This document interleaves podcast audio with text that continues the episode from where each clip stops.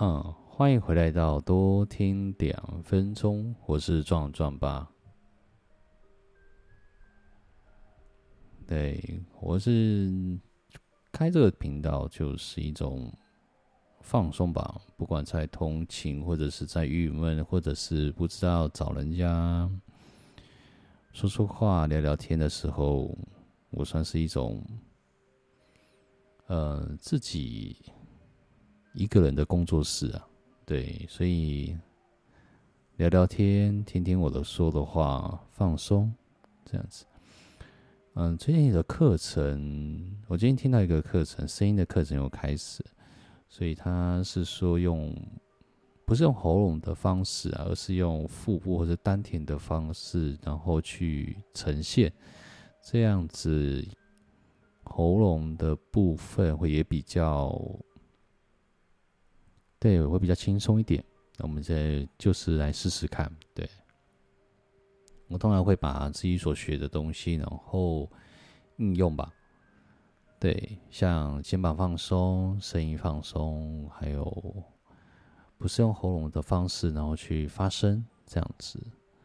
对，就一步一步的成长，也然后也当然也是带着我们的观众也一起听众啊，然后一起成长。那这一次我想要分享的一件事，一件蛮离谱的事情啊。不过这件离谱的事情，我觉得蛮……那其实后来想一想，蛮蛮有趣的。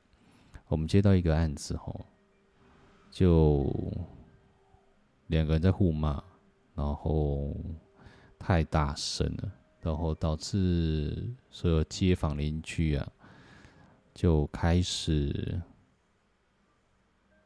开始议论纷纷嘛，然后觉得可能会有打架或是干嘛的，然后我就去处理这样子。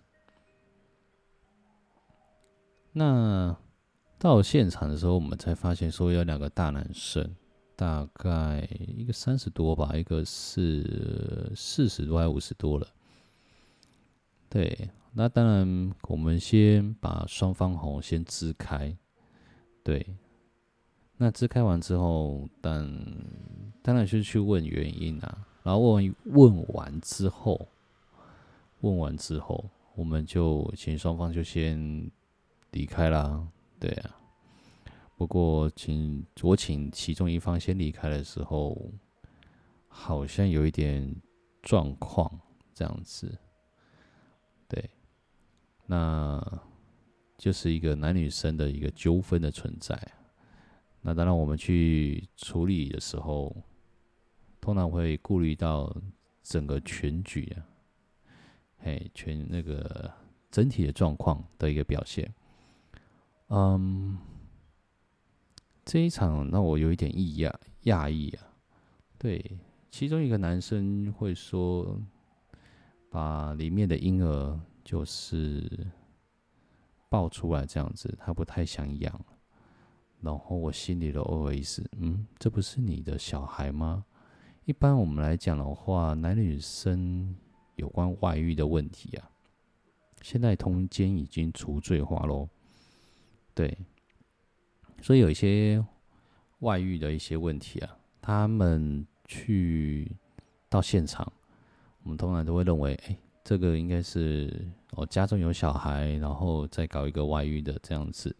我交往一个外遇的这样，那通常老公就来找人嘛，对，通常都是这样子，对，就老公把老婆给接回家这样子。那小朋友的小朋友的部分有没有？就是就小朋友的，但这一场很妙的是说，居然这个男生居然会说出这种话，嗯。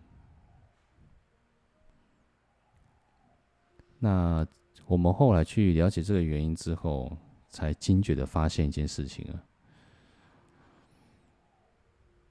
原来这个，嗯，算是哦，以这个男生的角度来讲的话，他的同居人，嗯，跟他生了一个小孩，对，这。女生呢，基本上还有还是已婚的一个状态。那先生呢，就从大老远的从中部啊，就下来南部来找他的老婆。那当然也找到了。要带回去的时候，我没有发现，他也不，他也不知道。或他他依稀大概了解说，他跟这位同居人好像有生了一个小孩。对，嗯，以就台湾的的角度来讲话，就是完完全全就戴了一个非常非常绿的一个帽子，而他的老公好像也算爱香水吧，还是什么的，或者是这个老婆有过人之处啊，可以放任着他这样子做。重点来了，他的车上当时还载了三，还载了三个小朋友，对。在三个小朋友，也就是说，这一位第四位的小孩呢，是跟同居人生的，这样。那当然，家庭纠纷的一个部分，我们当然也会通知相关单位，然后去做处理。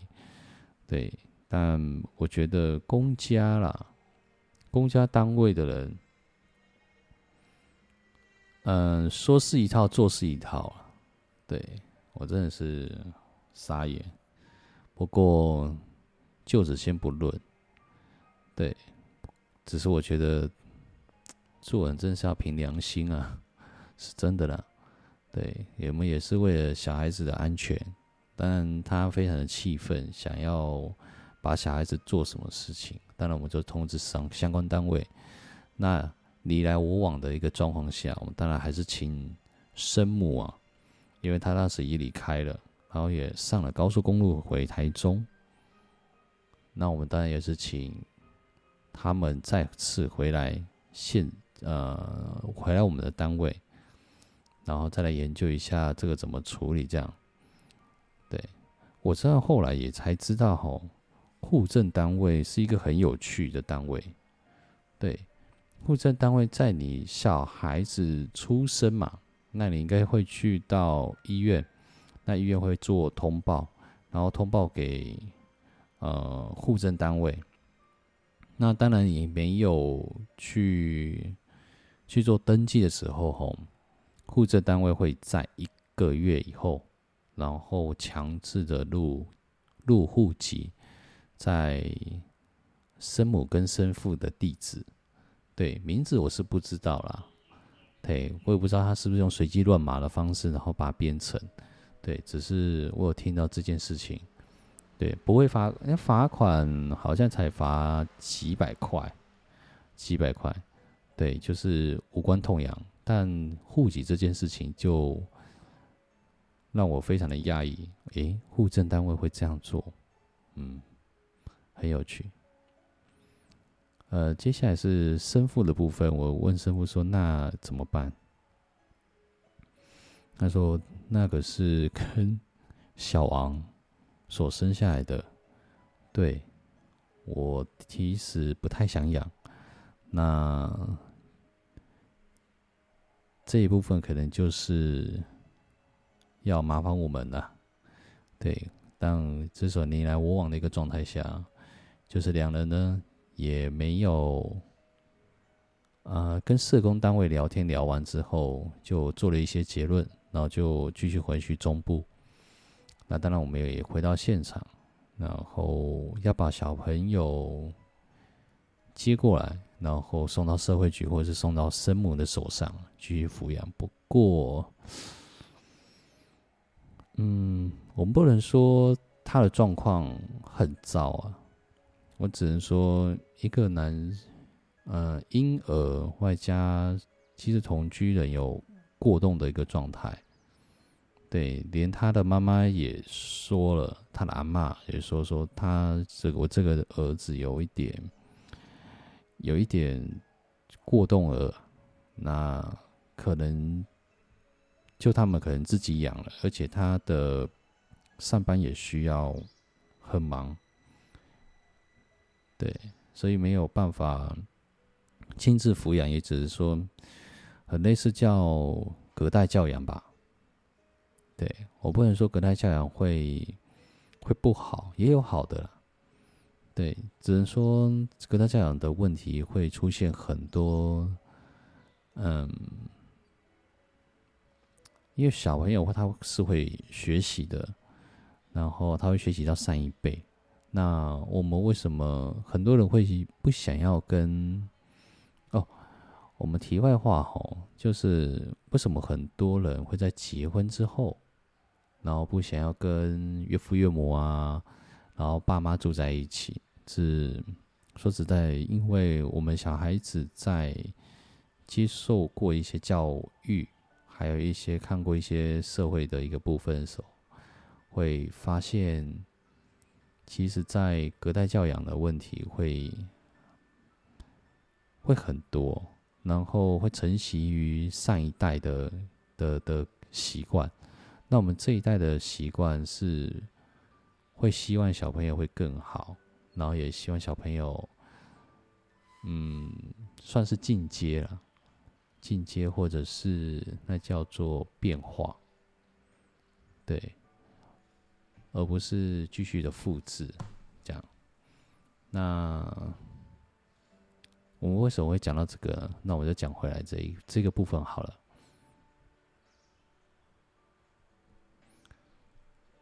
所以这个小朋友的家庭，他会遇到现在目前说我们所知道说他会目前会遇到的蛮多的复杂一个状态。但第一个小朋友。他不是生父，他是同居人，所以也他也不是他生母。现在目前回到她老公身边喽，所以整个状况会变得很复杂。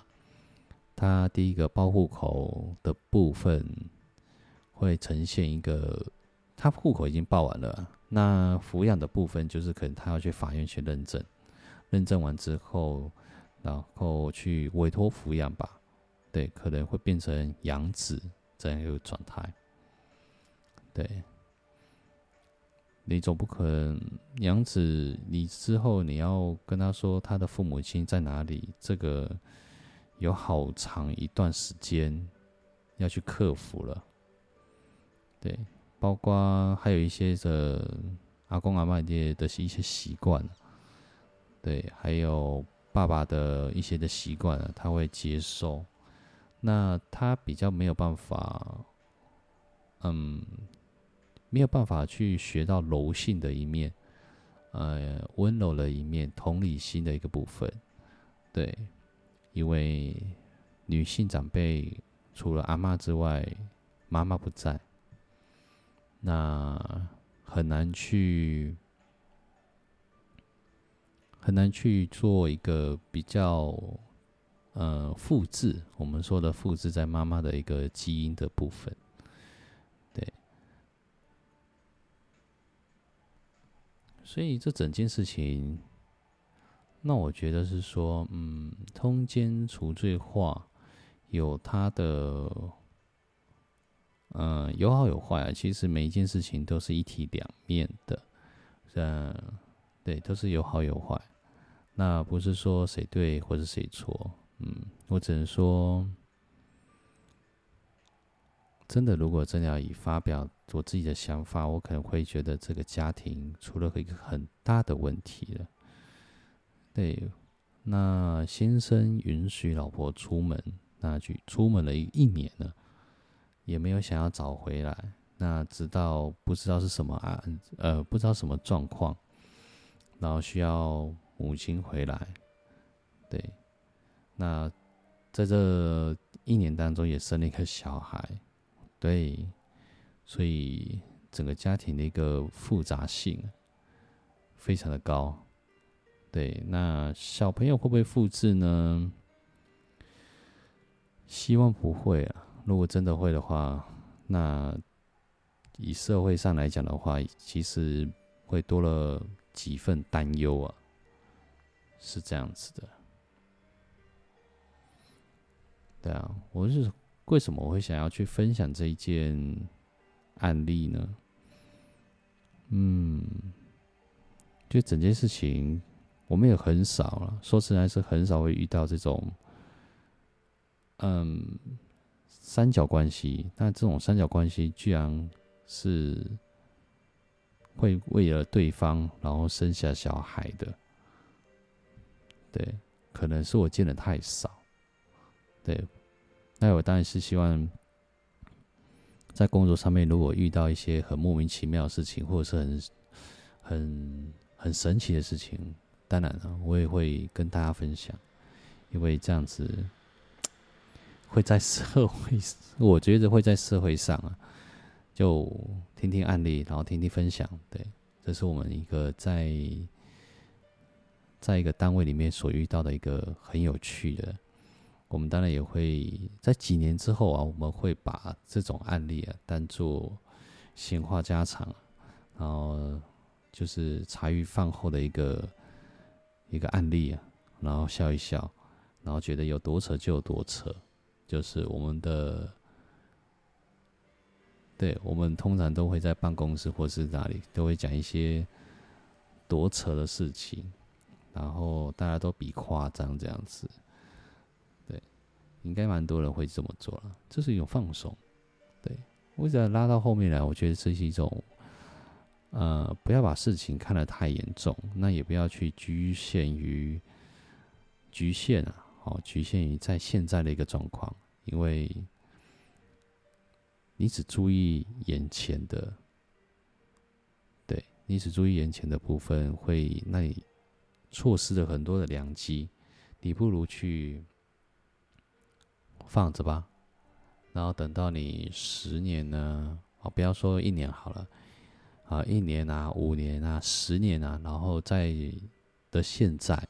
等那时候的未来去看现在的时候，你会发现，其实很微、很微妙、很渺小。对，那你不如不要去局限于现在，不管你是真的刚刚刚刚是失恋的，或者是嗯被老板责备啊，或者是在职场上有什么不不如意的部分，觉得放着吧，放着吧。对，去追寻自己的一个目标，去前进，然后等到你有了一番的作为之后，然后去真的真的，如果你真的还是很在意这件事情，去回头去想一想，这件事情是不是你的绊脚石，还是你的垫脚石？对，是阻碍着你成长，还是？刚好让你升级了，打怪升级的概念进阶了，这样，对啊，哈喽，我是壮壮吧，希望你们有一个非常美好的晚上，我们下次见。